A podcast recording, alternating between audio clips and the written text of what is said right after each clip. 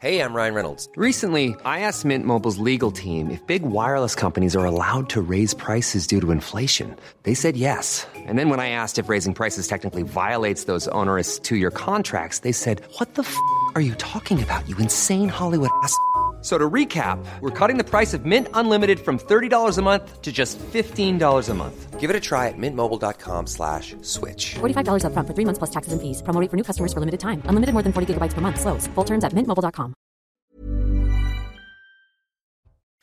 Bonsoir à tous, bienvenue dans Soir Info Week-end. Je suis ravi de vous retrouver jusqu'à minuit pour analyser l'actualité. Et ce soir, on va évidemment parler du mouvement de colère des agriculteurs. Est-on à un point de bascule de ce mouvement Ce soir, la FNSEA et les jeunes agriculteurs appellent à bloquer Paris dès lundi, 24 heures après les annonces de Gabriel Attal. La colère n'est pas retombée. Alors oui, des points de blocage ont été levés, mais le mouvement ne s'arrête pas, loin de là.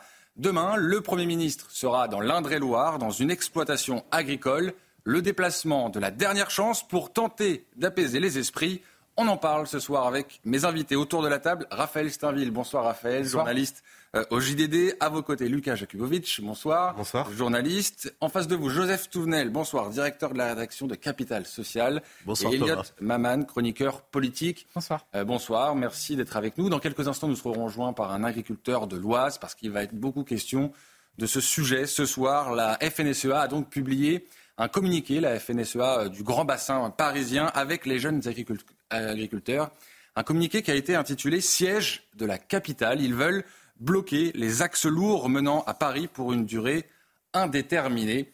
Le mouvement donc se durcit pour une partie euh, des agriculteurs. Est-ce que, euh, Raphaël Steinville, vous voyez là un point de bascule du mouvement? On est 24 heures après les annonces de Gabriel Attal et la colère ne retombe pas. On a eu des, blocages qui ont été levés dans le sud-ouest et là on a des annonces de mouvement pour lundi. Oui, ceux qui s'étaient empressés de, voir dans les premiers signaux euh, euh, qui ont fait suite à la conférence, enfin, aux, annonces de Gabriel Attal, euh, que le gouvernement avait su répondre aux attentes euh, immenses d'ailleurs des, agriculteurs, se sont euh, malheureusement trompés parce que euh, la, colère, elle est, profonde parce que c'est pas seulement quelques réponses très circonstancielles, notamment la, fin de l'augmentation de, de la, sur, le, sur, le, sur le GNR, qui vont suffire à, à éteindre ce, ce malaise du monde agricole.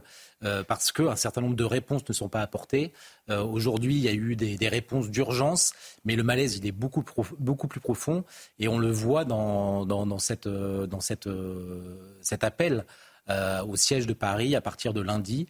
Euh, je crois que d'autres syndicats euh, devraient rejoindre cet appel, euh, peut-être un peu plus tard, à partir de, de mardi, parce que pour beaucoup d'entre eux, c'est- compliqué. Ils ont des exploitations, des animaux dont il faut pouvoir s'occuper. Mais en tout cas, on voit que le soufflet n'est pas retombé, contrairement à ce qu'on a pu entendre. On sera d'ailleurs euh, dans quelques instants en direct avec un agriculteur de la coordination rurale, un autre syndicat qui appelle à bloquer Ringis. Et on sera euh, en direct euh, avec lui dans, quelques instants. D'abord, un, rapide tour de table. Lucas Jakubowicz, est-ce que vous aussi, vous voyez un point de bascule? On a cru, un moment après les annonces de Gabriel Attal hier, que le mouvement allait s'essouffler. C'était un peu les premiers indicateurs que nous avions. Et là, on a ce communiqué du plus gros syndicat agricole en France, 212 000 adhérents, la FNSEA, on le rappelle, et qui appelle à bloquer Paris lundi. Euh, oui, c'est un point de bascule d'une certaine manière. Si vous voulez, c'est un mouvement euh, social qui, je pense, est appelé à durer sur le moyen terme. Même des annonces ne serviront pas à calmer la grogne. Après, ce qui est très stratégique quand on s'engage dans un mouvement social à long terme, c'est d'avoir le soutien de l'opinion publique. Et ils l'ont. Ils l'ont très largement. Il y a un sondage au Doxa qui est paru hier, je crois, qui montre que 90% des Français soutiennent le mouvement. Pourquoi ils le soutiennent? Parce que euh, la majorité des Français est euh, d'origine euh, paysanne, s'identifie aux agriculteurs, les soutient. Et surtout, pour l'instant, il n'y a pas d'impact concret sur nos vies de soutenir le mouvement. Mais si des routes sont bloquées, on peut avoir des problèmes d'approvisionnement, on peut avoir euh, des problèmes de hausse des prix. Et peut-être à moyen terme, petit à petit, la majorité silencieuse qui peut se détourner des agriculteurs. Et je pense que c'est une variable qu'ils doivent prendre en considération, oui. Elliot Maman, est-ce qu'on est à un point de bascule? Est-ce que le mouvement change de nature? Avec cet appel à bloquer Paris Euh, je ne sais pas s'il change fondamentalement de nature. Moi, ce qui me frappe depuis le début de ces mobilisations, euh, c'est que euh, on voit à quel point la population agricole est habituée de faire face à des situations imprévues, puisqu'ils ont fait preuve d'une discipline sans commune mesure depuis le début de, de cette contestation. ils parviennent à s'organiser de manière étonnamment décentralisée et en même temps structurée euh, malgré euh, une inexpérience politique et médiatique totale. Et euh, j'ai été surpris d'ailleurs de voir que parmi la plupart des agriculteurs qui ont pu s'exprimer dans les médias, voire même sur les plateaux de télévision, ils étaient tout à fait à l'aise. Donc, c'est-à-dire qu'il y a véritablement, je pense, dans ce corps professionnel, plus que dans tout autre secteur, une, habitude de faire face à des situations totalement imprévues, de se renouveler, de, de, devoir échapper finalement à certaines structures, alors même que par ailleurs, on leur impose une administration surplombante qui précisément attend d'eux euh, une, vie absolument régulée à tout moment, à tous égards. Et on voit évidemment que la vie dans ce contexte-là, dans le milieu agricole, ne peut pas être régulée euh, euh, par une administration surcentralisatrice. Joseph Touvenel, vous qui avez une, longue expérience dans les syndicats, comment vous analysez la stratégie de la FNSEA, des jeunes agriculteurs, de la coordination rurale? Il n'y a pas d'appel commun à manifester, il y a des objectifs différents, mais il y a un but qui, une coalition qui se dessine, puisqu'ils se dirigent tous vers la capitale. Le fait que le FNSEA appelle à un blocage de la région parisienne, euh, ça montre qu'il y a un très très gros problème, parce que la FNSEA, euh, c'est le plus gros, mais traditionnellement, il est toujours à peu près proche des pouvoirs. Et dans le dialogue constructif, c'est souvent l'image qu'il a. C'est pas vraiment ce que j'ai dit. j'ai dit proche des pouvoirs, ça ne veut pas être forcément dans le dialogue constructif, ça va être dans le dialogue constructif pour certains, pas, pas pour tous. Euh, la FNSEA représente notamment de très grosses exploitations. Alors il faut les représenter, hein. j'ai rien contre euh, ceux qui font du blé euh, dans la brie. mais ce n'est pas la petite exploitation du fin fond de l'Aveyron. et le fait que là, ils réagissent de cette façon-là, ça montre que véritablement sur le terrain, il y a une colère très très forte, dont le gouvernement a peur. Et Gabriel Attal, sympathique, il est doué, c'est un beau parleur, mais les paysans sont des gens du concret. Et donc le coup des belles paroles, ça n'a pas marché. Euh, il faut savoir se parler. Ensemble, nous allons produire. Oui, d'accord. Les agriculteurs, eux, ils n'ont pas besoin qu'on leur parle, ils ont besoin d'actes. Et on voit très bien que euh, bah, la parole gouvernementale, elle est un peu décrédibilisée, d'autant plus que quand il termine une partie de son discours en disant mettre l'agriculture au-dessus de tout, au-dessus de tout le reste, les agriculteurs qui, comme les Français, ont un peu de mémoire, se rappellent que le même trois semaines avant, disait l'éducation nationale, au-dessus de tout. Mais vous avez raison de poser cette question parce qu'au-dessus de tout, euh, euh, est-ce que ça, veut dire au-dessus de, la transition euh, écologique? Ça, c'est une vraie question et qui est souvent malheureusement contradictoire avec les, les enjeux qui se posent aujourd'hui à, l'agriculture. Notamment avec les élus de, de, Renew au Parlement européen qui voilà, votent des dispositifs qui ne sont pas forcément en adéquation avec les annonces de Gabriel Attal. On va revenir longuement sur euh, les annonces du Premier ministre, mais je vous l'avais promis, nous sommes en direct avec Vincent Rigaud, qui est agriculteur originaire du Lot-et-Garonne, membre de la coordination rurale. Bonsoir, merci d'être euh, en direct euh, avec nous. On a vu donc cet appel des agriculteurs du Lot-et-Garonne à bloquer Ringis à partir de la semaine prochaine. Expliquez-nous quel est l'objectif que vous affichez. Ben, disons que l'objectif, c'est de partir tous à Paris, Dès lundi matin, 150 tracteurs euh, seront en route euh, pour la capitale et on bloquera donc pour nous le, site de Rungis. C'est l'approvisionnement des Parisiennes et, montrer certainement à nos politiques hors sol de, Paris ce qu'est l'agriculture et que sans, sans, approvisionnement pendant quelques jours, eh peut-être qu'ils s'apercevront de l'importance de l'agriculture pour un pays. En quoi Paris est, symbolique? Vous avez parlé du marché de Rungis, on, le redit, c'est le premier marché de gros produits frais euh, européens, c'est 18 millions de consommateurs, 2,82 euh, millions de tonnes de produits alimentaires chaque année sur le site, c'est donc un énorme marché. Est-ce qu'il y a aussi un aspect symbolique à viser désormais la capitale après avoir mené des actions euh, plus localisées? Oui, bien sûr, on, avait à faire ce qu'on avait à faire chez nous, on ne peut pas faire plus. Maintenant, on monte d'un cran, tous à Paris, ce qui est bien, c'est que euh, tous les syndicats, euh, pour une fois, euh, ont du de voix sur la capitale et on espère faire bloc et se faire entendre pour de bon ce coup-ci. Et on est prêt à tenir le temps qu'il faudra. En quoi les annonces de Gabriel Attal ne vous ont pas convaincu? On a compris dans la bouche du Premier ministre qu'il y avait une première série de mesures, des mesures d'urgence, et ça n'a donc pas suffi à calmer la colère des agriculteurs que vous représentez ce soir. Écoutez, à entendre le Premier ministre, hier on s'attendait à un grand jour pour l'agriculture. Et au final, on se retrouve avec des, mesurettes. Finalement, nous, on attend du cash, c'est pour le revenu. On a eu quelques mesures, oui, qui vont d'un bon sens, mais c'est surtout euh, des mesures euh, euh, administratives, on va dire, mais aucune mesure qui protège nos revenus. Pourquoi, pourquoi ne pas prendre des mesures sur les produits phytosanitaires euh, avec nos voisins européens qui utilisent des produits que nous, on n'a même pas droit. Donc ça, il faut déjà une harmonisation là-dessus. Si on, veut pouvoir se battre, il faut se battre à armes égales. Donc vous appelez par exemple le Premier ministre à faire des annonces, si je vous comprends bien, sur euh, les traités de libre-échange qui euh, font une sorte de, concurrence déloyale pour les agriculteurs en France parce qu'on importe dans notre pays des produits qu'on ne peut pas produire nous-mêmes avec des normes différentes. C'est le genre d'annonce qui serait de nature à, à vous dissuader de, de, mener cette action Clairement, il faudra aller dans, dans ce sens-là. Ça ne se fera pas d'un seul coup, c'est sûr, mais il faudra aller dans ce sens-là. Comment voulez-vous lutter avec des pays frontaliers qui n'ont pas les mêmes molécules que nous qui n'ont pas les mêmes charges que nous. Euh, c'est impossible. Donc maintenant, soit on joue armes égales, soit on, crèvera. C'est tout simplement ça. Alors des membres de votre syndicat ont été reçus à Matignon la semaine dernière. Est-ce que le contact est toujours établi entre les services du Premier ministre et votre syndicat, peut-être pour tenter d'apaiser les choses et de vous dissuader de, venir bloquer Rungis? Aujourd'hui, on, peut multiplier les rendez-vous avec les ministres. Euh, il y en a eu depuis des années, depuis des mois, ces dernières semaines, ces derniers jours. On s'avance pas quelque annonce qui se fasse euh, d'ici lundi, ça ne nous empêchera pas de partir. Euh, on est, on est déterminé et euh, lundi, vous nous verrez sur les routes en direction de la capitale. Dernière question, concrètement, combien êtes-vous et sous quelle forme va, va, se dérouler cette mobilisation? Vous allez partir avec vos, tracteurs depuis le Lot-et-Garonne jusqu'à Rungis à partir de lundi, c'est ça? On partira du Lot-et-Garonne en tracteur par la route et on compte sur 150-200 tracteurs rien que du Lot-et-Garonne. Eh bien, merci Vincent Rigaud. Merci d'avoir répondu à nos questions en direct euh, dans Soir Info euh, Week-end. Et on suivra, euh, bien évidemment, la mobilisation des agriculteurs du Lot-et-Garonne, mais pas seulement.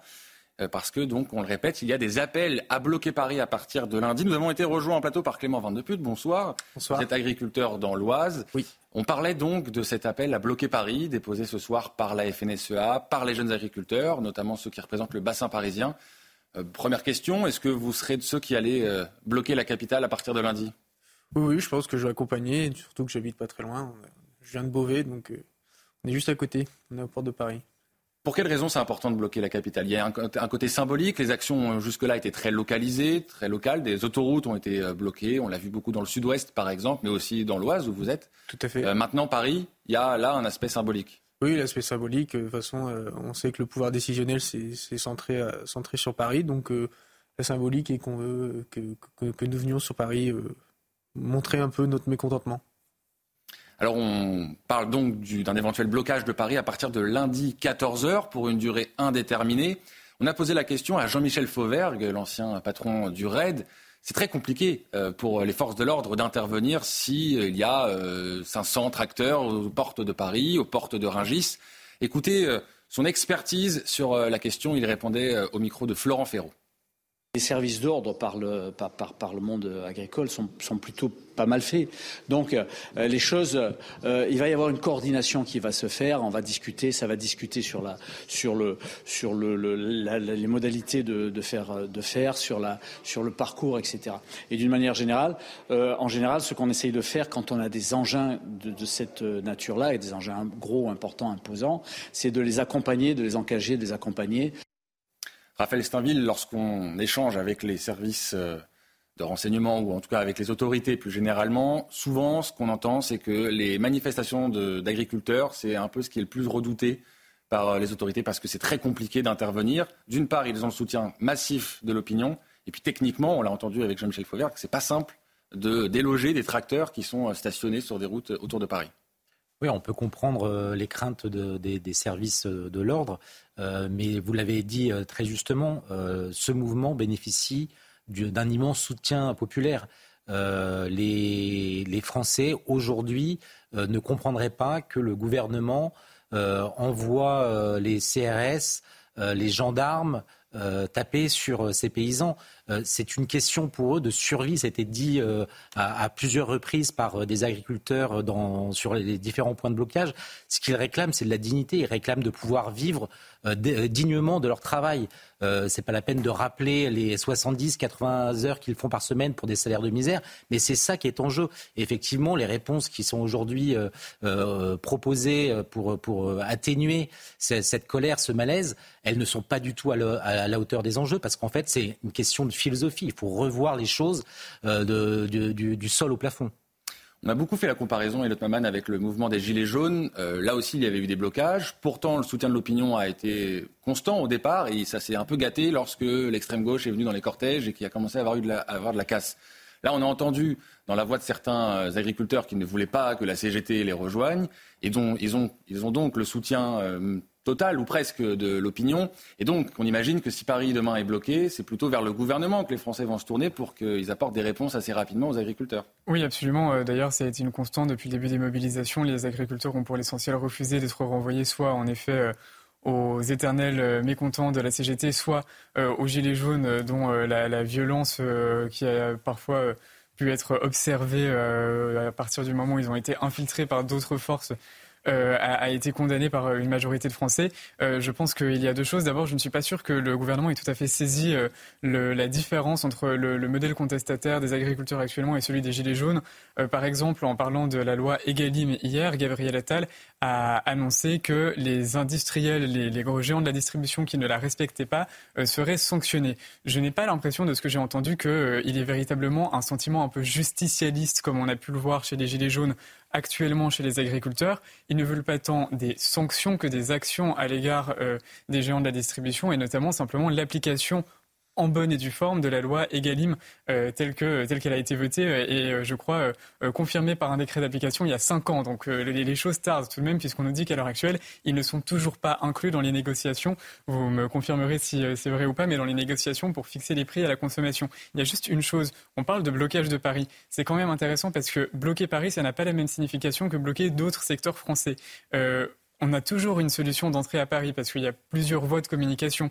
Euh, je ne pense pas que les agriculteurs aient prévu de bloquer l'intégralité des bouches de métro, l'intégralité des trains de banlieue qui arrivent à Paris ou même qui arrivent d'autres régions, euh, tandis que dans d'autres villages, dans d'autres régions françaises qui sont euh, moins bien desservies à cet égard-là, en effet, un blocage peut totalement paralyser une économie des individus, etc. Paris, ce ne sera jamais totalement le cas. Donc il y a là aussi une asymétrie quand même qui est mise en exergue.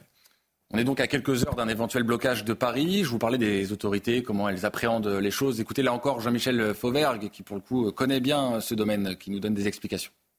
C'est une, manifestation qui est, euh, qui est préoccupante. Alors elle n'est pas inquiétante dans le fait par la violence. Par contre, elle est très très préoccupante et elle est prise au sérieux parce qu'elle est capable de bloquer, beaucoup de choses, bloquer Paris, bloquer Rungis euh, et surtout bloquer les flux de circulation, euh, créant euh, des bouchons phénoménaux et, empêchant la, vie active et la vie économique aussi de l'ensemble, plus que de Paris d'ailleurs, de l'ensemble de l'Île-de-France. Et ça, ça a un impact immédiat et ça nécessite d'aller rapidement au bout du, mouvement. Et donc, c'est un, je ne devrais pas le dire comme ça, mais c'est un point de pression très, très fort pour les agriculteurs là-dessus.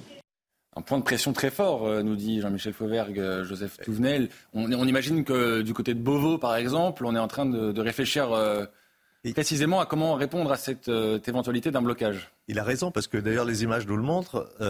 les agriculteurs sont des travailleurs, sont des gens solides. Et ils ont des engins. Et donc déplacer euh, des personnes, c'est une chose, déplacer des engins quand ça bloque, c'en est une autre. Avec des engins, je peux bloquer, je peux déplacer des choses, et on le voit d'ailleurs, ils l'ont fait, hein, quand ils amènent des murs de bottes de paille. Euh, et donc il y a une capacité euh, de blocage. en même temps, le gouvernement craint, comme ils ont craint pour les Gilets jaunes, au moment des Gilets jaunes, ils ont eu très très peur. Hein. Rappelez-vous, le président de la République, courageusement, avait amené un hélicoptère à côté de l'Elysée. Hein. Euh, c'est-à-dire qu'ils ont eu très peur. Là, ils ont peur parce que le monde paysan, quand il bouge, ça peut aller très loin. On a en mémoire ce qui s'était passé dans le sud-ouest en 1907, où le gouvernement avait failli euh, sauter, où ça s'était terminé avec des morts, des fusillades. Ça, ça reste. Ça reste quand même dans les mémoires. Et puis, euh, Gabriel Attal, moi je trouve, est allé dans les, dans les paroles, c'est comme ça que les agriculteurs l'ont ressenti. Mais c'est très difficile d'aller dans les actes pour des gens qui n'osent pas condamner l'Europe, telle qu'ils l'ont construite, c'est pas l'Europe en soi, mais l'Europe de Bruxelles, ce sont quand même les mêmes qui nous ont enfermés, alors qu'il y a eu un référendum en disant nous ne voulons pas de cette Europe-là. Ça ne veut pas dire on ne veut pas de l'Europe. C'est-à-dire qu'on ne veut pas de l'Europe bruxelloise telle qu'elle a été construite. Ce sont les mêmes qui n'ont pas respecté le vote populaire, qui aujourd'hui sont coincés parce que qui avait raison? Ben, Le vote populaire qui disait mais non, gardons à la nation la possibilité d'intervenir, et notamment en matière agricole, nous n'acceptons pas ce libre-échange complètement effréné. Bah oui, le peuple français avait raison, ces élites avaient tort, et aujourd'hui ces élites sont coincées et n'osent même pas dire, mais on est coincé par Bruxelles parce que bah, la majorité des textes qui tombent sur les agriculteurs viennent de Bruxelles aujourd'hui. Clément, on est un peu dans trop peu trop tard euh, sur les annonces de Gabriel Attal. On l'a beaucoup dit, mais les panneaux retournés dans les villes, ça date du mois d'octobre. La crise n'est pas, née il y a huit jours. D'ailleurs, le malaise dans la profession d'agriculteur euh, est lui aussi très ancien. Est-ce que vous, vous avez réagi ça euh, aussi comme ça, en trop peu trop tard pour les, annonces de Gabriel Attal? Bah, c'est vrai que le monde agricole va mal depuis un certain moment. Après les annonces de vendredi, moi personnellement, j'ai pris ça comme un manque de respect. Euh, simplement, si je m'explique, euh, vous avez des gens qui manifestent depuis jeudi, voire mercredi dernier, qui revendiquent plusieurs choses dans notre profession. Euh, ils ont passé leur journée, leur nuit sous des, sur les routes, sous les ponts, etc. Monsieur Attal a reçu, a reçu les différents syndicats lundi, mardi, et les mesures qu'il a annoncées, pour moi, c'est des mesures qu'il aurait pu déjà annoncer mercredi, quoi il a quand même assez de personnes qui travaillent autour de lui pour prendre ce genre de, mesures et puis les annoncer tout de suite, au lieu d'attendre vendredi. Donc encore, les gens ont dû manifester encore jusque vendredi, euh, passer leur temps dehors. Enfin, il fait pas non plus, on n'est pas en été, hein, il fait pas 20 degrés, donc euh, c'est dur. Les gens se fatiguent. Et pour annoncer quoi euh, Trois pauvres mesures qui nous dit, bah, on revient sur, enfin, on annule la détaxation du GNR parce que c'était déjà acquis. Là, on revient dessus. Et puis après, on nous dit, bon, bah, on va vous donner un peu d'argent euh, pour l'agriculture bio, un peu d'argent euh, euh, pour les MAE, etc. Et puis, puis c'est tout. Quoi. Donc on n'a pas mesure de fond, on revient pas, on parle pas de normes, on parle pas de surtransposition française, on parle pas de tout ça. Quoi. Dans quel état d'esprit sont vos collègues là, avec lesquels vous avez pu échanger depuis hier, justement, depuis ces annonces? Tous partagent plus ou moins le, le même constat que le vôtre? Oui, bien sûr, tous partagent. Tout le monde est un peu déçu un peu déçu des annonces. Il y avait beaucoup d'attentes euh, avec les annonces. Oui, il y avait, quand même un côté événementialisé, événementialisé avec cette date de vendredi, ce déplacement. Il y a eu la date de vendredi. Monsieur Attal se déplace dans, dans, dans, dans, une exploitation agricole. Il vient sur un point de blocage. C'est vrai que le, le, contexte et c'était bien fait, c'était bien présenté, mais et au final, j'ai trouvé le discours un peu vide. Alors, il y a eu des belles paroles. Euh, il, a, il, a, il s'est très bien exprimé. Euh, bon, puis il a été très bien reçu, je pense mais pour moi, son discours était un peu vide. Un peu vide. Justement, on va écouter euh, ce sujet où on a compilé pour vous les réactions des différents agriculteurs qui manifestent depuis plusieurs jours aux annonces de Gabriel Attal. C'est assez mitigé et on comprend que certains partagent aussi euh, votre constat. C'est un sujet d'Adrien Spiteri. Debout, aux côtés de Gabriel Attal, Jérôme Bail annonce le lever du blocage sur l'autoroute A64. Je ne pas non plus mais midi, Cette figure de la mobilisation des agriculteurs se dit satisfait des annonces faites par le Premier ministre. Il a répondu euh, positivement à nos trois revendications. Euh, on l'a vu, il fait une annonce forte euh, en réduisant les délais d'instruction, en réduisant les complications sur les recours et surtout en augmentant le budget de développement de lacs, d'écurage de fossés. Autre décision appréciée, l'annulation de la hausse du gasoil non routier.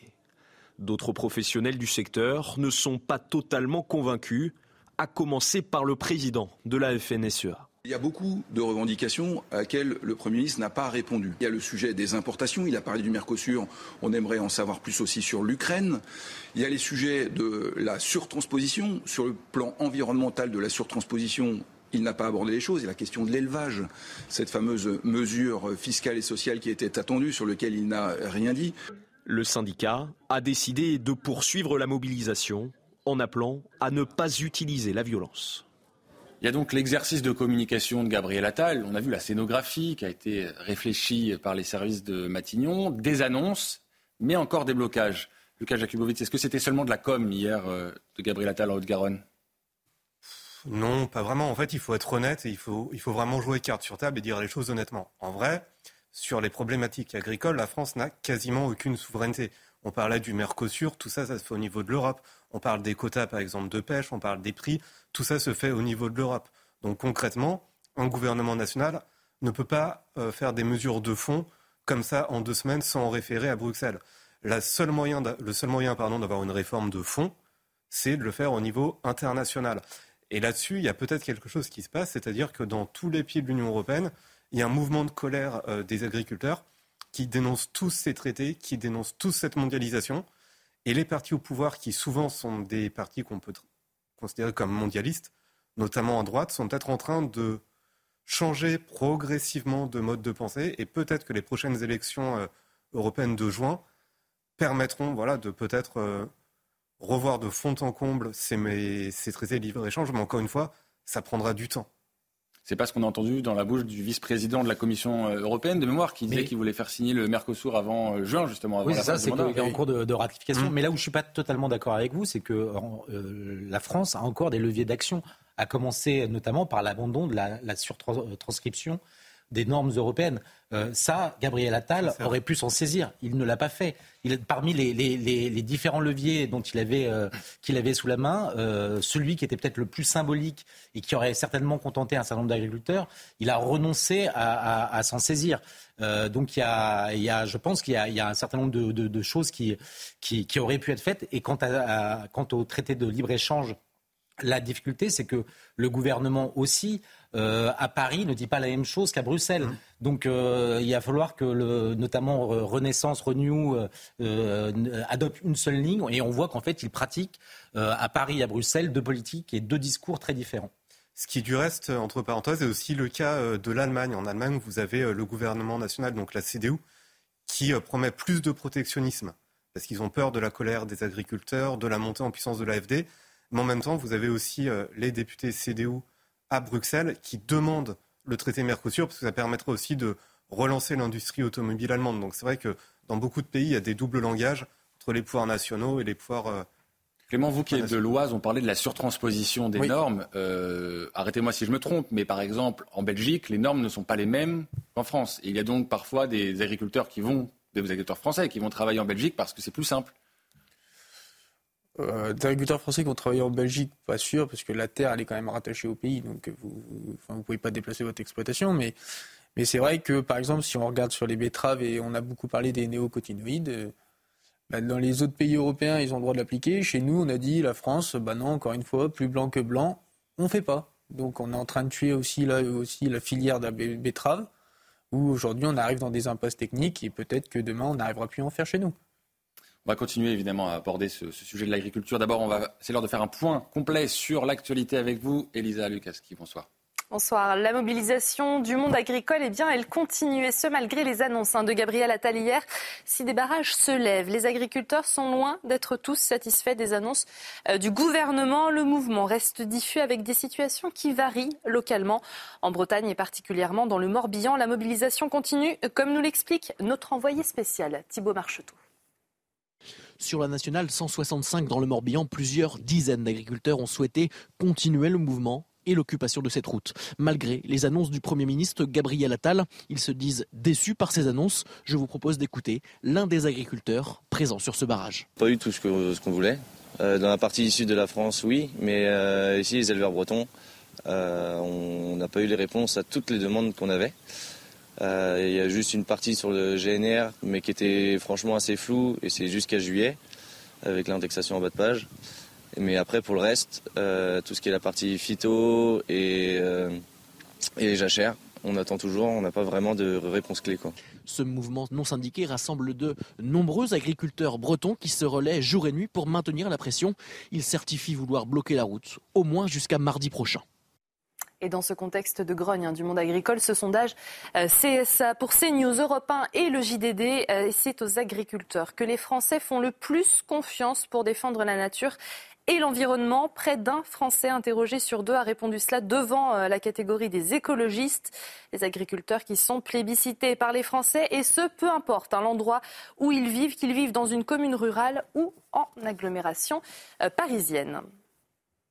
L'heure était euh, au recueillement. Hein. Aujourd'hui, en Ariège, environ 4000 personnes ont participé à la marche blanche de soutien à la famille d'Alexandra, cette éleveuse hein, d'une trentaine d'années, et sa fille de 12 ans, Camille, toutes les deux décédées euh, accidentellement sur un barrage d'agriculteurs.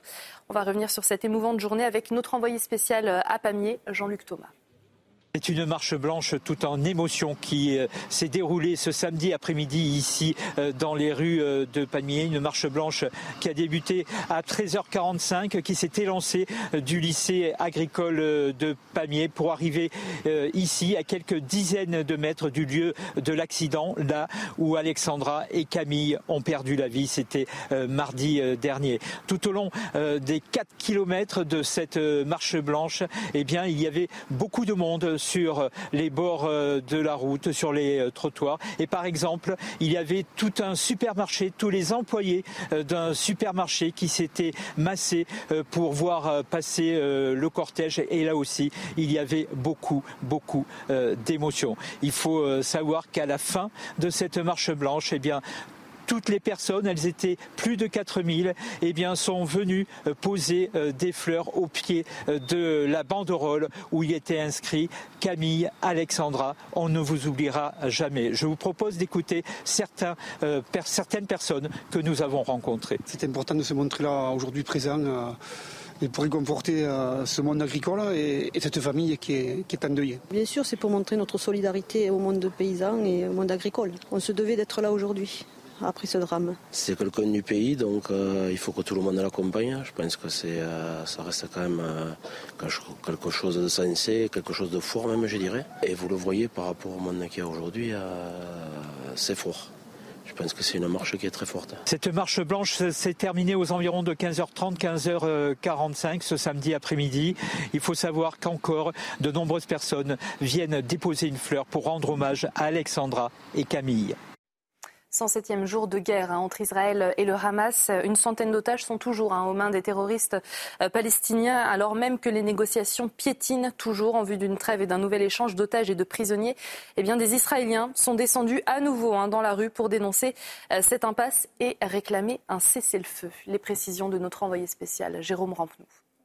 Les familles maintiennent la pression sur le gouvernement avec des manifestations ici à Tel Aviv, des manifestations aussi à Césarée devant la résidence de Benjamin Netanyahou ou encore à Jérusalem. Certaines familles sont même allées à Keren Shalom, le point d'entrée dans la bande de Gaza pour bloquer les camions humanitaires pendant deux jours alors que le Hamas a diffusé une nouvelle vidéo montrant trois jeunes filles qui plaident pour que le gouvernement les ramène chez elles. Une vidéo qui aurait été tournée il y a cinq jours mais il est impossible de vérifier exactement la date elle a été tournée. Alors que les combats, eux, continuent dans la zone de Ranounès. La ville a été euh, totalement encerclée par les forces de Sahel cette semaine. Des combats continuent au sol, dans les quartiers de Ranounès, alors que la population, elle, commence, a priori, d'après les dernières informations, à se déplacer vers Rafah, plus au sud, pour éviter les combats.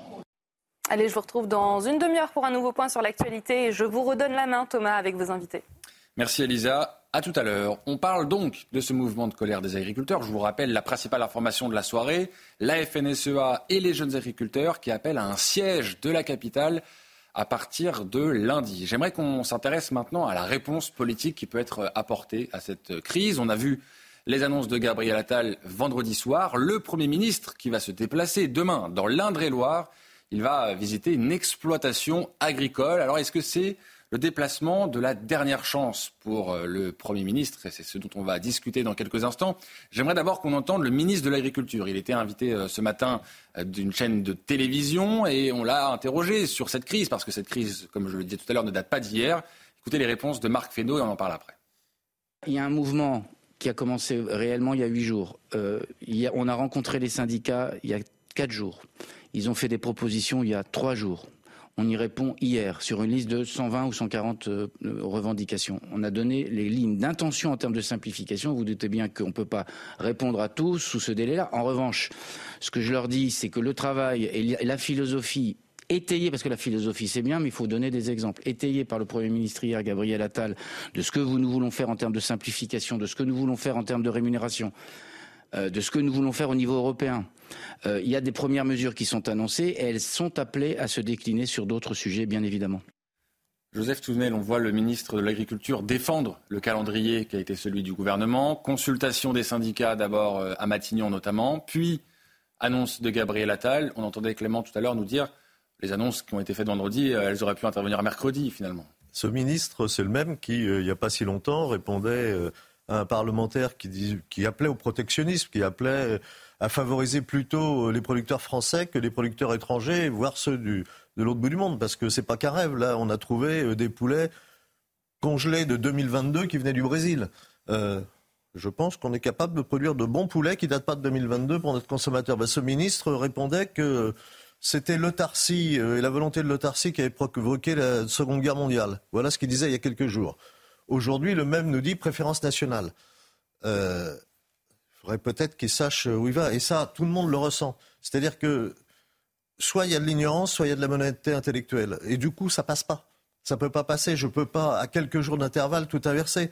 Je peux pas, à un moment donné, dire, euh, bah oui, la préférence nationale, c'est pas bien. Et d'ailleurs, euh, heureusement que ça a été retoqué euh, du côté des sages, entre guillemets. Et ensuite, deux jours après, nous dire la préférence nationale, mais pour les agriculteurs, c'est indispensable. Ça peut pas passer. alors que j'aimerais bien que ça, ça passe, parce qu'il est important que le pays s'apaise. Il est important. Tout à l'heure, il y a quelque chose d'important qui a été dit sur le délai. Parce que mon voisin, qu'est-ce qu'il a dit sur le délai? Il a dit oui, parce que deux jours comme ça, deux jours on est resté. Parce que les agriculteurs, c'est des gens qui bossent tous les jours.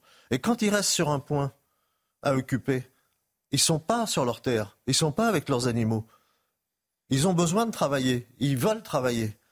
Il faudrait peut-être que nos autorités se disent voilà, le respect des travailleurs, eh ben c'est simple. Ils nous disent tous les jours le respect, le travail, c'est une valeur. Eh bien, si ça a une valeur, ça a un prix c'est un prix pour vivre dignement. C'est aussi simple que ça. Clément Gabriel Attal, le Premier ministre, demain va euh, aller sur le terrain à nouveau dans l'Indre-et-Loire. Est-ce que vous attendez de quelconques annonces de la part du Premier ministre? On vous sent un peu désabusé. Vous avez encore un peu d'espoir Est-ce que vous... Il y, a des, choses qui pourraient annoncer demain qui seraient de nature à, bah, répondre bah, bah, clairement à votre mécontentement Non, je ne pense pas que demain on ait des, on ait des annonces en plus de celles qu'on a eues euh, hier, euh, comme disait mon, mon voisin là-bas. Après, la majeure partie des, des, autres revendications se joue à l'Europe. Donc euh, c'est vrai que la France, euh, à part en manière de normes et sur transposition, ou peut-être qui, pourrait faire une avancée là-dessus, mais, mais j'y crois, j'y crois pas trop. Après, tout ce qui est accord de libre-échange et tout, on a dit... C'est plutôt avec le président de la République, alors c'est plutôt sur lui que vous comptez si on, on prend votre argument sur euh, ah, l'échelle de l'Europe, c'est plutôt de son ressort à lui alors bah, De toute façon, la symbolique de bloquer Paris lundi, c'est que bah, notre interlocuteur qu'on va chercher maintenant, c'est le patron. Le patron, c'est Emmanuel Macron, on le sait, on le sait bien. Donc euh, si on va bloquer Paris, c'est pour maintenant passer, entre guillemets, à une étape supérieure et, d'aller voir Emmanuel Macron directement. Raphaël Steinville, on voit l'impasse politique qui se dessine. Gabriel Attal qui pensait sortir de cette crise, en tout cas d'une partie de cette crise vendredi. Demain, déplacement dans l'Indre-et-Loire. Je ne pense pas que c'était prévu à l'agenda de Matignon euh, au départ, et c'est sans doute les derniers, les récents événements qui euh, contraignent Gabriel Attal demain à se rendre dans une exploitation agricole. Oui, vous avez raison, mais pour rebondir sur ce que, disait Joseph, c'est-à-dire qu'il y a, un, premier mensonge de, Marc Fesneau qui, euh, qui explique euh, d'une certaine manière la, communication de, des ministres en général. Il nous explique euh, que ce mouvement est né il y a huit jours. Non. et donc, parce que ce mouvement est né il y a huit jours et que le gouvernement, dès le, dès le vendredi, aurait fait des annonces, on a l'impression que le gouvernement est très en, très à l'écoute, très, très prompte à réagir à ce, à ce malaise et c'est cette colère du, monde paysan. Mais la vérité, c'est que ça a déjà été dit. Ce, ce, malaise, il est ancien, il s'est manifesté euh, euh, voilà plusieurs, plusieurs mois et aujourd'hui, les réponses ne sont pas du tout à la hauteur. Donc, euh, ils l'ont déjà comprenant finalement que Gabriel Attal avait été impuissant à à, répondre aux attentes de, du, monde agricole. Ils, essayent d'expliquer qu'il y a maintenant un calendrier et que c'est dans une suite logique. Il y a eu des annonces, mais qu'on va continuer à travailler. Pour l'instant, plus personne ne les croit. Et d'une certaine manière, euh, c'est pas anodin que Gabriel Attal, qui, découvre ce monde, qui euh, n'était pas préparé à affronter une crise agricole, son nom a été euh, euh, finalement suggéré pour Matignon dans les derniers temps. Pendant un temps, on avait pensé à, Julien Normandie Probablement parce que déjà le gouvernement et Emmanuel Macron avaient conscience de, ce, de cette crise qui pointait euh, le bout de son nez, mais ils ont fait un choix inverse. A quelqu'un qui est vierge de toute connaissance de ce monde et qui est obligé d'apprendre, d'apprendre, d'ingurgiter des, fiches, qui, fait ça d'une manière en bon élève, mais c'est impuissant à répondre aux réponses euh, euh, philosophiques, structurelles de ce monde. En fait, ce qui joue contre les paysans, c'est leur pudeur. Parce que c'est pas d'hier qu'on sait qu'en moyenne, il y a deux agriculteurs qui se suicident par mois. C'est pas d'hier, ça fait plusieurs années, tout le monde le sait. Mais la pudeur paysanne fait qu'ils ne mettent pas en avant. Et donc, du coup, ça n'existe pas alors que tout le monde le sait. Et le gouvernement le sait aussi. C'est ce que vient de dire Raphaël. Cette crise, elle date pas d'hier matin. Et Maman, non seulement le gouvernement a tardé à réagir parce que les, indicateurs étaient présents depuis un moment, et maintenant il se retrouve sous pression parce qu'on va avoir un gouvernement qui va être mis au pied du mur. S'il y a un blocage de Paris, l'opinion va attendre des annonces euh, concrètes et rapides. Bien sûr, d'ailleurs, quitte à remarquer euh, l'inaptitude du gouvernement à entrevoir cette crise, on peut aussi tout de même faire un léger auto-examen critique des mobilisations dans le milieu agricole. Je crois qu'il y en a eu euh, de nombreuses sur cette dernière année. Euh, en tout cas, j'entendais euh, certains élus de droite énumérer toutes les mobilisations auxquelles ils ont pu exprimer leur soutien ces derniers mois, et pourtant, elles ne franchissaient, pas le, mur du périphérique parisien qui permet ensuite d'avoir un écho sur les antennes nationales. C'est vrai qu'on en a aussi très peu parlé tout de même dans les médias, alors même que les problématiques qui sont mises en exergue ne sont pas nouvelles, me semble-t-il.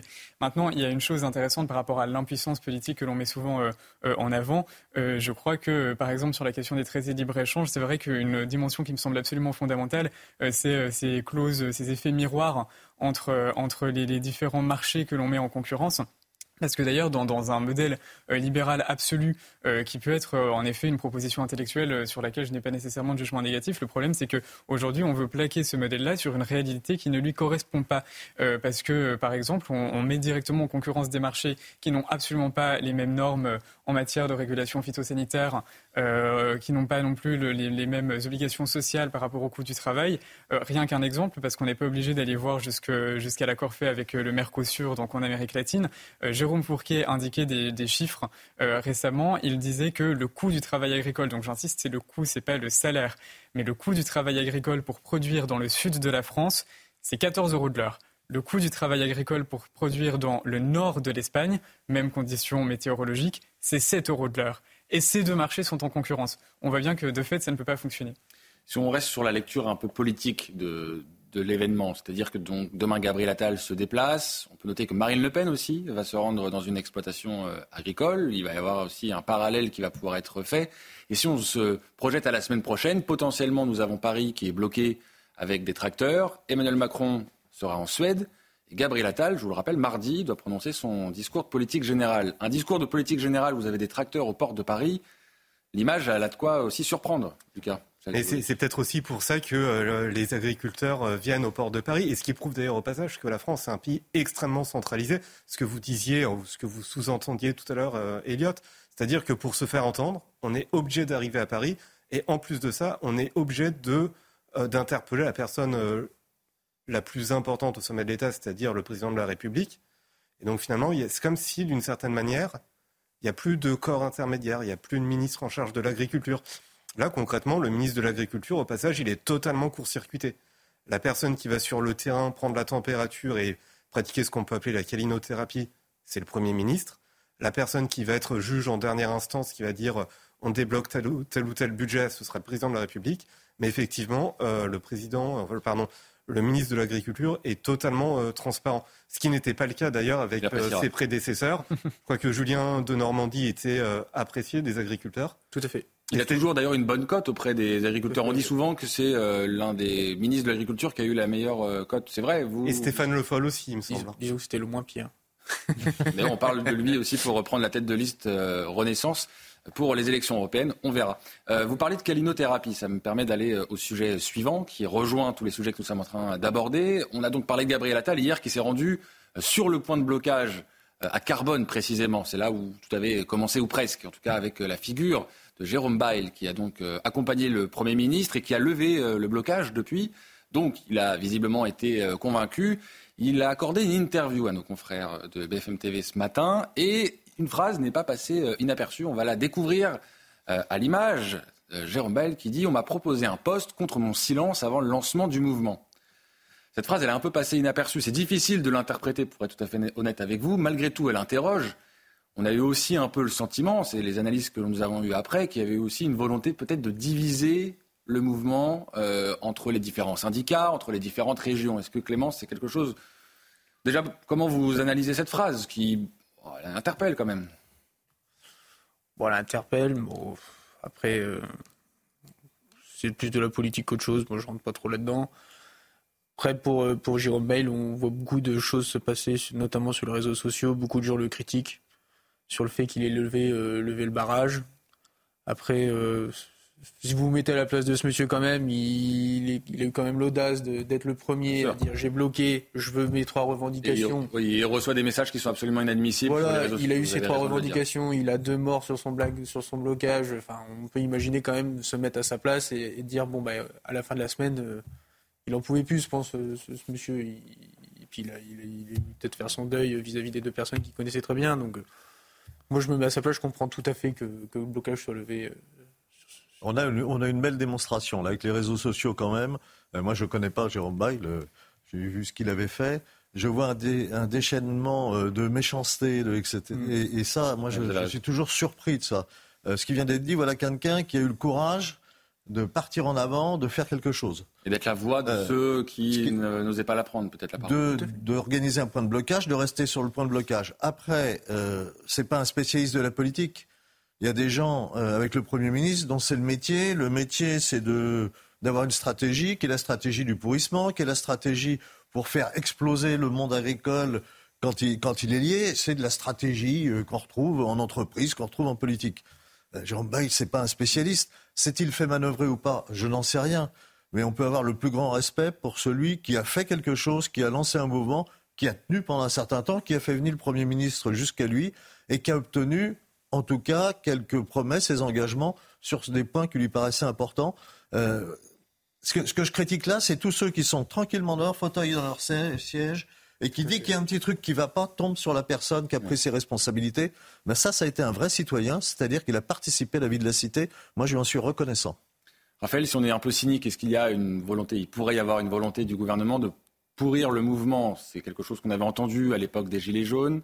Est-ce que là aussi, vous voyez euh, une stratégie, euh, ou en tout cas, on peut analyser, lire une stratégie dans les propos de Jérôme Bail Non, mais en fait, je n'en sais rien s'il y a une stratégie euh, et si on peut y lire une stratégie derrière les propos de Jérôme Bail. Ce qui est certain, c'est que sur chaque mouvement, mais quel que soit le gouvernement, il y a des, tentatives de neutraliser à travers des, des, figures qui auraient été identifiées, à qui on va donner, concéder quelques, quelques avancées pour euh, essayer de, ramener euh, le, mouvement euh, à, un état atone.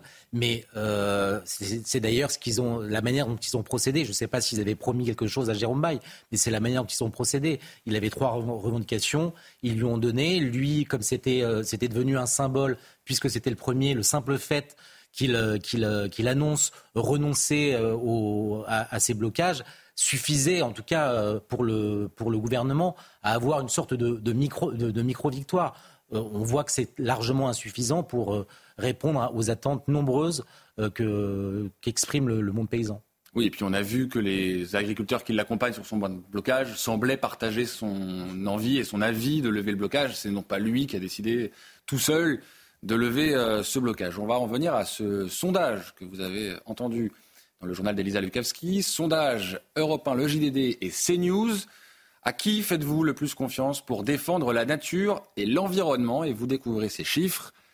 Près d'un Français sur deux dit les agriculteurs, un Français sur quatre, un peu plus, les écologistes, et un autre quart ne se prononce pas. C'est intéressant déjà comme première donnée, c'est-à-dire qu'on met les agriculteurs en première ligne pour défendre l'environnement et la nature. C'est quelque chose qui ne vous étonne pas. J'imagine que cet indicateur ne vous, vous étonne pas, malgré tout. Voilà, on a une donnée, un Français sur deux. Bah, je pense que c'est quand même les agriculteurs qui sont le plus proches de la nature. Euh, on travaille avec euh, les différents euh, éléments de l'environnement tous les jours. On a la météo, on a les terres, etc. On sait comment entretenir notre patrimoine environnemental. Donc, je suis pas trop étonné du sondage. Et je suis quand même rassuré, et puis rassuré aussi d'un c'est vrai qu'on a souvent tendance à opposer les agriculteurs euh, et les écologistes. Je vais vous donner la parole dans un instant, Lucas Jakubowicz. Pardon. On va d'abord voir les autres indicateurs dans le détail, euh, si vous voulez bien, avec euh, ce sondage. On a posé la même question donc aux personnes qui habitent dans l'agglomération parisienne ou en commune rurale. Sans surprise, en commune rurale, c'est-à-dire moins de 2000 habitants, on arrive à 57% de personnes qui répondent que ce sont les agriculteurs qui défendent la nature et l'environnement. Mais même dans l'agglomération parisienne, majoritairement, on se prononce en faveur des euh, agriculteurs. On peut voir peut-être le dernier indicateur qui est selon l'orientation politique. Et vous allez le voir qu'à gauche, les écologistes l'emportent un électeur de gauche sur deux répond les écologistes pour défendre la nature et l'environnement. À droite, on est sur deux tiers euh, des Français. Lucas Jakubowicz, vous qui aimez les sondages, comment vous lisez ces, données? On oppose parfois agriculteurs et, écologistes. Les, sondages ou les chiffres peut-être, mais en tout cas, c'est vrai que quand on pense à la nature, intuitivement, on ne pense pas à l'écologie politique en France. Regardez qui sont les responsables écologiques aujourd'hui en France. Il y a, il me semble, 23 députés dans le groupe écologique euh, à l'Assemblée nationale. Sur les 23, vous en avez déjà 5 qui sont élus dans les deux plus grandes villes du pays. Vous en avez 3 à Paris. Euh, vous avez Julien Bayou, Sandrine Rousseau et Vassas. Vous en avez 2 euh, à Lyon. Et au total, sur les 23, vous en avez 11 qui sont élus dans des villes de plus de 100 000 habitants. Donc déjà, pour le français lambda, l'écologie politique, ça rime avec l'urbain. Et du reste, la plupart des grands élus écologistes sont dans les villes. Donc oui, effectivement, il n'y a pas de lien entre écologie et nature pour le grand public. Et puis regardez par exemple les derniers meetings euh, des écologistes, ils s'appellent les écologistes maintenant pour les européennes. Il n'y a pas forcément euh, de lien avec la nature. On peut avoir euh, du boutithérapie, on peut avoir du rap de sourds-muets pour combattre le handicap, etc. Mais la protection de la nature n'est plus forcément au centre de leur discours. Et quand bien même il le serait, c'est quand même contestable. Par exemple, l'idée de s'opposer au nucléaire, qui pourtant n'est pas une énergie euh, qui pollue. Voilà. Non, moi je suis pas surpris de voir ça. Elliot Maman, ceux qui parlent le plus d'écologie sont ceux qui connaissent le moins la nature. Êtes aussi de cet avis? En tout cas, il est évident que le terme environnement a un caractère polysémique. Et en réalité, ceux qui, dans les grandes villes, défendent l'environnement au sens global euh, s'opposent d'une certaine manière à ceux qui sont enracinés dans leur environnement un environnement qu'ils connaissent, euh, d'où la confiance qu'on peut en effet leur accorder. Euh, et par ailleurs, vous savez, c'est le fameux clivage de manière plus générale de David Goodhart entre les somewhere et les anywhere, c'est-à-dire ceux qui précisément sont enracinés dans un environnement et ceux qui peuvent se sentir à l'aise dans, leur environnement culturel quel que soit, euh, le, quel que soit le lieu, quel que soit le, cadre culturel, pour autant qu'il s'agisse d'un milieu sociologique euh, plutôt, euh, plutôt ouvert, plutôt diversifié. Vous savez, c'est la fameuse phrase de Raphaël Glucksmann qui, pour les précédentes élections européennes, avait dit qu'il se sentait bien plus à l'aise, il se sentait bien plus chez lui à New York qu'au fin fond de. Il le regrettait à l'époque, c'était il disait sous une forme de regret, ce qui semble avoir. Est-ce que dans votre sondage, vous avez aussi par tranche d'âge pour ah, savoir si ça se recoupe euh, entre euh, ou est-ce qu'il y a des différences importantes entre les générations? je, pense qu'on a cette donnée, alors on l'a pas là malheureusement, on va, demander en régie. De, tête, je sais qu'il y a chaque année un baromètre IFOP pour Ouest France à l'occasion du Salon de l'agriculture et il y a deux ans en tout cas, euh, plus on était jeune, plus on soutenait les agriculteurs et plus on disait qu'ils avaient un rôle positif, sachant que la moyenne globale était très élevée. Hein. C'était 8 Français sur 10 qui pensaient que effectivement les agriculteurs avaient un rôle positif pour euh, protéger l'environnement. Et d'ailleurs, ce qui est rigolo aussi quand on regarde euh, vos chiffres, on voit qu'on a 50% des sympathisants de gauche qui préfèrent les écologistes aux agriculteurs. Pas vraiment qu'ils préfèrent, c'est qu'ils disent qu'ils défendent plus la nature et l'environnement. Voilà. Mais c'est des chiffres qui sont euh, vraiment à rebours de l'opinion publique globale, ce qui prouve d'ailleurs que finalement la gauche est très minoritaire, enfin, est minoritaire dans le pays. C'est, ça se voit dans les urnes. Hein. La gauche, c'est quoi? C'est à peu près 30% du corps électoral, mais c'est un corps électoral qui ne grossit pas depuis 15 ans. C'est un corps très influent, Raphaël Steinville. On a parfois l'impression d'avoir un, matraquage médiatique de l'image de l'agriculteur qui serait avec des, des, sauts de pesticides sur ses cultures, qui euh, pourrit la terre. Bah, c'est vraiment pas l'image qu'ont les Français. C'est important. Vous avez, vous, avez, prononcé le mot, c'est-à-dire que c'est euh, d'abord médiatique, c'est-à-dire qu'il y a une surreprésentation médiatique de leur discours, qui est de moins en moins d'ailleurs un discours euh, écologiste qu'un discours euh, politique sur, sur, des, sur, des, sur des sujets qui n'ont plus rien à voir, euh, qui n'ont plus trait à, à, l'écologie. Et effectivement, ils, euh, ils ont un savoir-faire médiatique, des relais médiatiques qui leur permettent cette exposition ahurissante au regard de leur poids dans la, dans la société, au regard aussi de ce que pensent les Français tout simplement sur ce, sur ce genre de thématique. Mmh. Est-ce que ça veut dire qu'il faut sortir de l'écologie punitive euh, C'est souvent ce que, ce que l'on dit, c'est-à-dire qu'il y a beaucoup de normes, beaucoup de contraintes qui pèsent sur les agriculteurs. Et finalement, on entend beaucoup, et Raphaël Steinville a raison, euh, dans, le paysage médiatique, euh, les voix des écolos les plus radicaux. Finalement, les agriculteurs ont la parole cette semaine, et c'est tant mieux, mais dans, en temps normal, c'est peu le cas. Mais ce qui, est aussi très intéressant, vous dites que euh, dans l'opinion publique, on a l'image de l'agriculteur comme un pollueur, un grand agriculteur. C'est pas dans l'opinion, je dis que parfois dans le, paysage médiatique. Dans le paysage médiatique, dans le paysage médiatique, pardon. Mais moi, j'ai le sentiment que la réalité est encore pire. C'est-à-dire que dans les médias nationaux, les agriculteurs n'ont même pas voix au chapitre. Il n'y en a pas. Combien est-ce qu'il y a d'agriculteurs à l'Assemblée nationale? Combien il y a de journalistes qui viennent de euh, communes agricoles et qui connaissent le sujet? Il y en a très peu. Et là, on a l'impression que quand on voit euh, des, agriculteurs qui parlent de leur quotidien sur un plateau parisien, pour la plupart de mes confrères, c'est comme si, euh, entre guillemets, on avait une espèce inconnue qu'on ne connaissait pas, qu'on n'avait jamais vue. Et en soi, c'est dramatique. Parce que par définition, les agriculteurs euh, ont beaucoup de travail, sont sur leur exploitation, n'ont pas forcément accès euh, aux médias. Et sont pudiques, comme vous disiez. Ils ont une certaine pudeur, en effet. Et il y a une distorsion pour vous aussi de l'image euh, des agriculteurs dans le grand public? Moi, je dirais une partie de l'opinion, en tout cas. Enfin, je pense qu'au fil du temps, ça s'améliore. Parce que je vois, si je reviens un peu dix ans en arrière, quand je faisais mes études, on parlait quand même beaucoup, beaucoup d'agribashing, etc. Et depuis l'apparition quand même des réseaux sociaux plus euh, quand je l'ai cité TikTok, Twitter, mmh. etc., où vous avez des agriculteurs qui ont quand même appris à communiquer sur leur métier, à faire des petites vidéos courtes, etc., accès pour tout le monde. Je trouve que l'image de l'agriculteur dans l'opinion publique s'améliore euh, d'année en année, si, je peux dire. On est quand même, pour moi, je trouve que l'opinion publique a une meilleure image de l'agriculteur à aujourd'hui qu'il que, y a dix ans. Quoi. Mais vous qui êtes euh, relativement jeune, je, pense qu'on a à peu près la, la même génération, est-ce que vous êtes amener justement à utiliser ces voies de communication pour aussi faire de la pédagogie, faire comprendre en quoi consiste votre métier est-ce que c'est quelque chose, vous, que vous pratiquez ou auquel vous êtes sensible? Moi, je pratique pas parce que je n'ai pas cette fibre de, communication, mais, mais si vous êtes sur des réseaux sociaux, vous avez quand même vous avez énormément d'agriculteurs aujourd'hui qui communiquent, que ce soit dans l'élevage, dans le maraîchage, dans l'arboriculture, etc., dans les vignes notamment, ou, ou, même, même des céréaliers qui montrent un peu les travaux des champs, leurs moissons, etc. Et ils font ça très très bien et je vois ils ont ils ont des, beaucoup d'abonnés, euh, des gens qui les suivent, etc. Et c'est très bien. Je les encourage à continuer là-dessus pour que tout le monde se rende compte qu'on n'est pas des pollueurs. Et on balance pas des pesticides à tout va. Enfin, on, sait ce qu'on fait. On regarde si on le fait, c'est qu'il y a une raison. Peut-être qu'une partie de la mauvaise image que pouvaient avoir les agricultures, c'était la mode euh, par le camp du progrès d'ailleurs, des élevages intensifs, du productivisme sans, sans règles en fait, euh, c'était les haies qu'il fallait absolument supprimer, les animaux qu'on pouvait entasser dans n'importe quelle condition.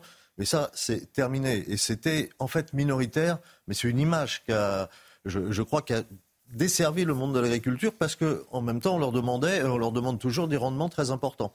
Le bon équilibre, c'est entre le bon rendement et la qualité. C'est, je crois, ce que font la majorité de nos agriculteurs. Il faut faire confiance aux agriculteurs qui connaissent euh, la terre, bien sûr, plus que les écolos qui sont souvent élus dans les villes, vous avez raison. C'est l'heure du JT maintenant avec Elisa Lukaski. Rebonsoir Elisa. Rebonsoir. Et les annonces de Gabriel Attal hier sont loin d'avoir convaincu tous les agriculteurs. Hein. Il y a ceux qui, euh, estiment avoir obtenu satisfaction hein, et puis ceux qui souhaitent relancer euh, le mouvement. Euh, si bon nombre de barrages ont été levés hein, sur les autoroutes aujourd'hui, eh bien la mobilisation, elle, elle continue dans de nombreuses localités. Le point sur la situation avec Célia Gruyère. Malgré les annonces de Gabriel Attal ce vendredi, la colère ne faiblit pas. Prochaine étape pour les agriculteurs du Lot-et-Garonne, la capitale. On part lundi du Lot-et-Garonne, on arrivera mardi euh, sur Paris. Et oui, oui, effectivement, on va bloquer Rungis. Euh, voilà, on n'arrive pas à se faire entendre. Il manque des mesures. Alors, il y a eu des mesures intéressantes, évidemment, mais euh, aujourd'hui, à aucun moment donné, on a parlé du revenu. À aucun moment donné, on a parlé euh, de cette différenciation de, l'Europe. On veut une Europe équitable. Aujourd'hui, entre lundi dernier et lundi prochain, il n'y a aucune différence. À Carbone sur la 64, en revanche, les manifestants ont levé le camp. La circulation est revenue à la normale. Euh, le combat, il n'est quand même pas fini. C'est ce qu'il faut bien, faut bien comprendre, il faut bien se dire. Euh, nous, ici, quand on a commencé, il y a dix jours, on avait trois revendications. Et après, au fur et à mesure, on disait, eh on va mettre la venue de Gabriel Attal, on va mettre... Il a coché toutes les cases qu'on a demandé, nous, depuis le début. Et je comprends qu'il y ait des agriculteurs en France qui soient déçus, qu'on lève le camp ici, qu'on arrête. Dans d'autres départements, comme dans le Gard, les agriculteurs n'abandonnent pas. L'autoroute à hauteur de Nîmes reste bloquée dans l'attente d'autres mesures du gouvernement. La loi immigration euh, a été promulguée, hein, et ce, malgré euh, les euh, larges censures hein, du Conseil constitutionnel. Le président de la République, Emmanuel Macron, l'a fait depuis New Delhi, où il était en déplacement. Le texte, dont 35 articles ont été totalement ou partiellement retoqués, a été publié hein, au journal officiel ce samedi. Les premières instructions d'application ont, elles, déjà été présentées au préfet la pénurie de professeurs. C'est une réalité. On vous en avait déjà parlé hein, sur CNews. Eh bien, à Auton-du-Perche, en Eure-et-Loire, certains élèves n'ont plus de cours d'anglais depuis quatre mois. Un professeur est en arrêt maladie depuis septembre et l'autre en congé maternité depuis novembre. Et le rectorat eh bien, ne trouve personne pour les remplacer. La mère d'une élève de quatrième n'en peut plus, comme elle l'explique à notre journaliste Tony Pitaro. C'est une situation qui ne peut plus durer pour les élèves de ce collège de Réloir. Certains n'ont plus de cours d'anglais depuis 4 mois, d'autres depuis 2 mois. Désemparés, les parents d'élèves lancent un appel. On est en milieu rural et on se demande si nous ne sommes pas les oubliés de l'Académie euh, Orléans-Tours et de l'État. Notre proviseur a effectué plusieurs demandes au rectorat, mais il ne se passe rien. Le collège fait ce qu'il faut, mais le rectorat rien. On a quand même obtenu la publication d'une annonce sur le site de Pôle emploi. Et ça a pris trois mois. En attendant l'arrivée d'un nouveau professeur d'anglais, certains parents ont décidé de s'organiser pour dispenser eux-mêmes les cours à leurs enfants. Il y a des parents qui essayent euh, de donner des cours particuliers à leurs enfants, mais voilà, ce n'est pas, c'est une minorité parce que ça coûte cher. D'autres parents se tournent vers le CNED. Avant, les cours du CNED étaient très facilement accessibles en ligne. Aujourd'hui, si on veut donner euh, à nos enfants des cours issus du CNED. On est obligé de contacter le CNED qui nous questionne, qui nous envoie un dossier, on doit remplir le dossier. Le proviseur aussi a une partie dans le dossier de chaque élève à remplir. Contacté, l'Académie d'Orléans-Tours a surexploité toutes les pistes pour remédier à cette situation. Second jour d'hospitalisation pour le roi Charles III, âgé de 75 ans. Il a été opéré hein, hier euh, de la prostate dans une clinique à Londres où il a reçu la visite de son épouse Camilla aujourd'hui. La London Clinic où est également hospitalisée Kate Middleton, l'épouse hein, du prince William. Les précisions de notre envoyé spécial à Londres, Sarah Menaille. Admis vendredi dans la même clinique privée de l'Ouest londonien que sa belle-fille Kate Middleton, le roi Charles III s'est fait opérer avec succès d'une hypertrophie de la prostate. À 75 ans, le souverain devra observer une période de convalescence qui sera courte, a précisé le palais de Buckingham, même si la durée exacte de ce repos n'a pas été communiquée. Le palais a quand même tenu à rassurer ses sujets. Cette grosseur n'était pas cancéreuse. Alors l'hypertrophie de la prostate, c'est une condition bénigne dont souffrent des milliers d'hommes de la tranche d'âge de Charles III. Et en indiquant, et eh bien, en communiquant aussi ouvertement sur son opération, eh le souverain fait de la prévention, il montre l'exemple et encourage eh les hommes britanniques notamment à se faire dépister et soigner en temps et en heure. C'est quelque chose d'absolument inédit pour le palais de Buckingham de communiquer autant et aussi ouvertement sur la santé euh, d'un souverain. La Française de Galles se remet-elle d'une chirurgie abdominale? La pathologie dont elle souffre n'a en revanche pas été révélée par le palais qui a été un petit peu plus secret à son sujet. Ce que l'on sait en revanche, c'est que Kate Middleton ne devrait reprendre ses fonctions publiques qu'à partir de la fin mars. Allez, voilà pour euh, l'essentiel de l'actualité. La suite et la fin de Soir Info avec vous, Thomas. Merci beaucoup, Elisa. Et je vous rappelle la principale information euh, de ce soir. La FNSEA du Grand Bassin parisien et les jeunes agriculteurs appellent un siège de la capitale pour lundi. Pression maximum donc sur euh, le gouvernement. Gabriel Attal qui se rend demain dans l'Indre-et-Loire dans une exploitation agricole. Il va devoir répondre à cette colère qui n'est donc toujours pas retombée chez les agriculteurs. Colère toute particulière aussi à Pamiers, dans l'Ariège. C'est précisément euh, l'endroit où une agricultrice et sa fille ont perdu la vie euh, cette semaine. Elles ont été euh, fauchées lors d'un blocage de l'autoroute. Il y avait une marche blanche qui a été organisée ce samedi en leur mémoire. Regardez ce sujet de Chloé Tarka.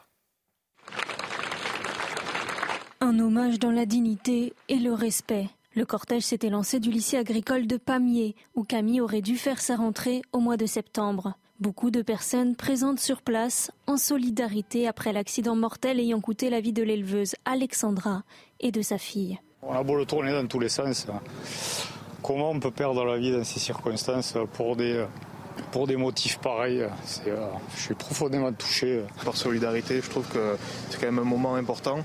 Donc euh, voilà, on n'a pas fait toute la marche, mais enfin on tenait quand même à être présent, euh, au moins pour euh, les voir passer, pour voilà, penser à, ces personnes malheureusement décédées. Alexandra avait fait le choix de rester la nuit sur place. Discours d'hommage et recueillement, c'est un drame qui a secoué les habitants de la commune, mais aussi tout le milieu agricole. Une énorme solidarité. Enfin, euh, le monde agricole, euh, que ce soit dans le département ou d'autres départements, c'est quand même une grande famille. Nous avons tout mis en œuvre sur son exploitation pour que son exploitation tourne. Parce que vous savez, Alexandra, c'était une combattante, une dynamique. Elle ne vivait que pour le monde agricole. Croyez-moi, elle ne vivait que pour ça. De nationalité arménienne, les trois occupants de la voiture ayant percuté Alexandra et sa fille étaient sous le coup d'une obligation de quitter le territoire français. Le conducteur a été mis en examen. Des mesures sont en cours pour organiser l'éloignement des deux passagers dans les meilleurs délais. On l'a vu, il y a cette émotion, il y a la colère aussi, parce que vous l'avez entendu euh, dans ce sujet, les passagers du, véhicule étaient sous le coup d'une obligation de quitter le territoire français. Et on a appris ces dernières heures que deux passagères ont quitté le centre de rétention administratif où elles étaient euh, retenues. Regardez les explications de Célia Barotte du service police-justice de CNews. Ces trois individus de nationalité euh, arménienne ont dans un premier temps été placés en garde à vue. Le conducteur de 44 ans a été soumis à des tests de dépistage en matière d'alcoolémie et de stupéfiants, des tests qui se sont révélés négatifs. Le conducteur a reconnu avoir contourné le dispositif spécial de sécurité qui condamnait l'accès à la route et il a précisé ne pas s'être rendu compte à temps de la présence de la bâche noire qui recouvrait le mur de paille. Les deux personnes non conductrices du véhicule ont ensuite été placées dans un centre de rétention administrative en vue de leur éloignement du territoire national. Mais selon la préfecture de l'Ariège, qui nous a indiqué cet après-midi, elles sont sorties du CRA et des mesures sont en cours pour organiser leur éloignement dans les meilleurs délais. Elles sont pour l'instant assignées à résidence. Le conducteur, quant à lui, a été mis en examen des chefs d'homicides involontaires aggravés, de blessures aggravées et de conduite d'un véhicule automobile sans assurance. Il est actuellement placé en détention provisoire. Voilà pour ce que l'on pouvait dire sur euh, cette, euh, ce tragique accident euh, qui a eu lieu. Raphaël Esterville, il y a l'émotion de ces, de ces décès, cette agricultrice et sa fille. Puis il y a la colère, on l'entend aussi, d'une partie des agriculteurs parce que le profil. Ce aurait pu être évité. Cela aurait pu être évité. Oui, malheureusement, c'est ce, ce, genre de, drame fait suite à, à, d'autres drames, toujours avec les mêmes individus finalement responsables de, ces drames, des, individus qui, s'ils avaient été euh, euh, éloignés, comme euh, le prévoit cette obligation de quitter le territoire, n'auraient pas pu commettre ce genre de, délit. oui, c'est triste, c'est navrant.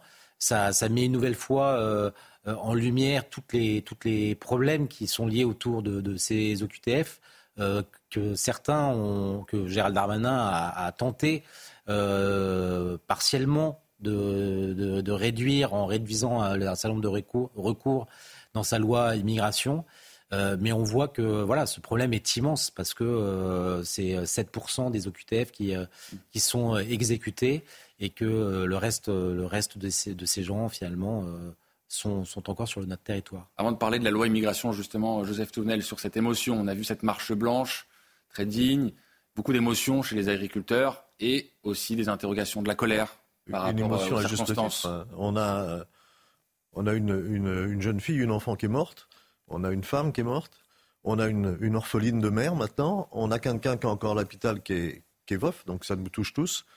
Et puis, le cadre du drame, moi je rappellerai qu'il y a 1530 jours, 1530 jours, Emmanuel Macron promettait que 100% des OQTF seraient exécutés.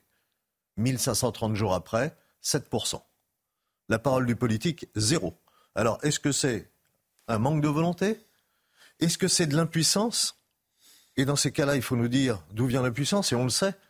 Ce sont nos textes où on est enfermé dans les normes européennes.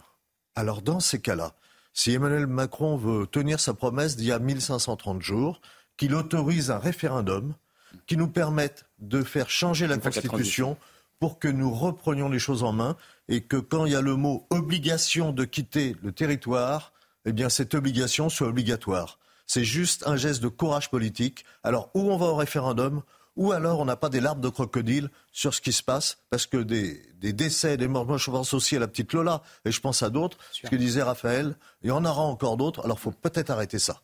Vous faites la transition parce qu'on va maintenant parler de la loi immigration. Vous l'avez entendu dans le JT, elle a été promulguée cette nuit par le président de la République. Alors, loi immigration, où est-ce qu'il en reste? Parce que vous avez suivi que 35 articles ont été totalement ou partiellement censurés par le Conseil constitutionnel, notamment au motif qu'il s'agit de cavaliers législatifs.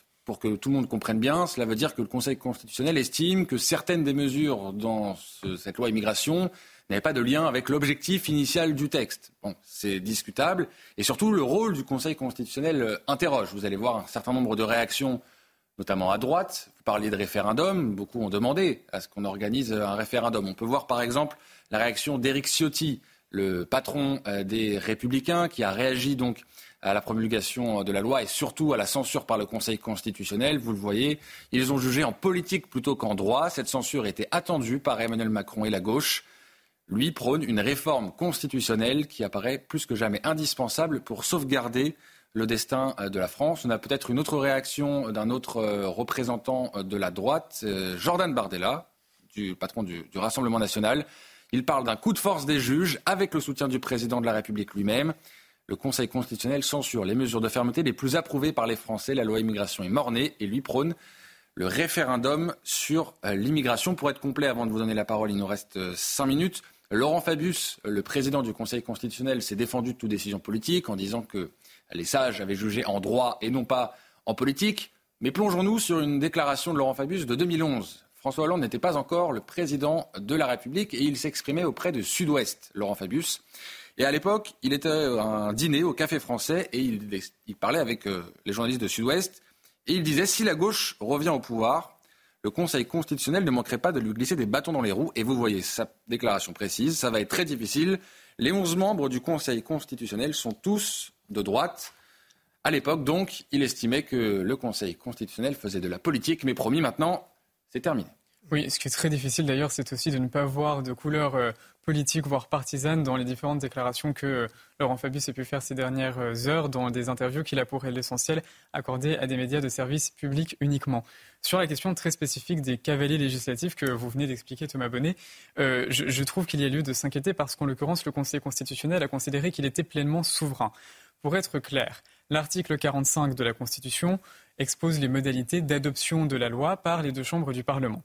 Il précise également que euh, les oppositions sont libres de déposer des amendements euh, et que, en théorie, c'était euh, la, version initiale de l'article 45, ces amendements doivent avoir un lien direct avec euh, le sujet du texte déposé. Or, au début du XXIe siècle, le Conseil constitutionnel, une fois encore parce qu'il s'est estimé souverain, a créé une jurisprudence. C'était donc sa propre jurisprudence, de sa propre volonté, sans tenir compte de la volonté du constituant, selon laquelle il fallait véritablement que euh, les amendements aient un lien, mais plus que direct, avec le sujet du texte initial. Donc, 2008, réforme constitutionnelle, l'article 45 est modifié. On précise, le constituant précise, lien direct ou, indirect avec le projet de loi euh, présenté devant le Parlement. Depuis 2019, le Conseil constitutionnel a à nouveau récupéré sa jurisprudence du début du XXIe siècle et impose à nouveau de suivre un lien direct avec les amendements déposés, ce qui est absolument invraisemblable. Et juste encore une chose par rapport au climat politique général, sincèrement, si on voulait aboutir à une situation cataclysmique, on ne s'y prendrait pas mieux. Parce que les différents constitutionnalistes qui se sont exprimés dans les médias dans les semaines qui ont, précédé, qui ont précédé la décision du Conseil constitutionnel ont tous énuméré diverses raisons selon lesquelles le Conseil constitutionnel pouvait censurer la plupart des articles qui n'ont même pas été euh, analysés par le Conseil constitutionnel. Non, sur la forme et pas sur le fond. Exactement. Donc ça veut dire que si ces articles-là devaient être retournés par une opposition dans un projet de loi, ils pourraient en réalité à nouveau être censurés. Je, me mets à la place des Français qui assistent euh, au processus législatif depuis le départ. Vous avez euh, un projet de loi immigration qui est présenté par le gouvernement, motion de, de rejet à l'Assemblée nationale, on ne débat pas, puis commission mixte paritaire, puis Conseil constitutionnel qui censure des dispositions dont on rappelle, et on va peut-être voir le sondage à l'image, qu'une large majorité des Français sont favorables. Euh, Raphaël Steinville, il y, a, quelque chose d'illisible pour les Français et surtout probablement quelque chose de très agaçant de, voir que malgré la volonté populaire, en tout cas euh, d'une majorité de la population, on ne peut pas avancer sur ces sujets. Ah, sauf à, s'habituer euh, à cette impuissance généralisée on voit bien que sur ce sujet précis, l'immigration, mais sur d'autres sujets, et on pourrait euh, en revenir à l'agriculture, il faut impérativement passer par des référendums pour que, par un référendum spécifique à valeur constitutionnelle, pour justement tordre le bras aux différentes cours et imposer la volonté populaire euh, c'est un sujet qui, sur lequel les, Français n'ont jamais été interrogés depuis, plus de 40 ans. C'est une demande, euh, une attente d'un certain nombre de, Français. Et, on le voit, ça, je pense que c'est peut-être le seul enseignement de, cette loi immigration qui finalement euh, aura abouti à, régulariser davantage d'immigrés sans en faire partir un seul c'est que le, point avait été mis par, euh, par les Républicains et également le Rassemblement national sur cette, cette obligation, finalement, si on veut vraiment faire les choses de manière sérieuse, d'en passer par euh, une révision constitutionnelle et un référendum. Et, je pense qu'on en a la démonstration avec euh, l'aboutissement de ce parcours législatif et cette censure par le Conseil constitutionnel. Lucas Jakubovic, sur cette censure du Conseil constitutionnel. Il nous reste moins d'une minute, je vous demanderai d'être court tous les deux. Ok, alors écoutez, euh, on entend depuis plusieurs jours, y compris sur votre antenne, des voix qui disent que la décision du Conseil constitutionnel est un déni de démocratie. En fait, c'est un déni de démocratie, un danger pour la démocratie, pour quelque chose qui n'a pas souvent été mentionné. C'est-à-dire, mettez-vous à la place d'un Français. Il vote, il choisit ses représentants, il a des représentants qui font la loi. Et en fait, ils ne sont pas écoutés. Hmm. Donc pour ces gens-là, quelle va être la, première, la prochaine étape? Est-ce que les Français vont avoir confiance en la démocratie? Peut-être pas. Et s'il n'y a plus confiance en la démocratie, qu'est-ce qui arrive? Le culte de l'homme fort, le culte euh, du gouvernement, du peuple pour le peuple par voie de référendum, enfin des choses qui ne sont pas démocratiques. Et donc en voulant défendre la démocratie, j'ai l'impression que le Conseil constitutionnel, quelque part, l'enterre. Joseph Tunnel, en 30 secondes. Et puis on voit les, les, idéologies qui s'affrontent et, qui se contredisent, puisque quand je prends ceux qui ont critiqué euh, le, projet de loi, je les cite, ils parlent des marchands de haine qui rêvent d'imposer à la France leur projet de préférence nationale. Ça, c'est notamment Mme Binet, celle qui refuse de répondre à ces news. Les mêmes reconnaissent que pour les agriculteurs, il faut une préférence nationale. Choisissez, camarades, mais choisissez le bon camp pour une fois. Voilà ce qu'on pouvait dire ce soir à la fois sur la loi immigration et sur euh, le mouvement de colère des agriculteurs. Je vous rappelle cette information. La FNSEA et les jeunes agriculteurs qui appellent à un blocage à partir de lundi, blocage de la capitale. Je remercie Raphaël Steinville, Elliot Maman, Lucas Jakubovic, Joseph Tonnel et Clément Vaughan depuis d'avoir été avec nous euh, ce soir. Dans quelques instants, vous avez euh, rendez-vous avec l'édition de la nuit présentée par Simon Guillain. Demain matin pour la matinale, c'est Anthony Favali. Et un merci tout particulier à Sabrina Slimani qui m'a aidé à préparer cette émission. À bientôt sur l'antenne de CNews.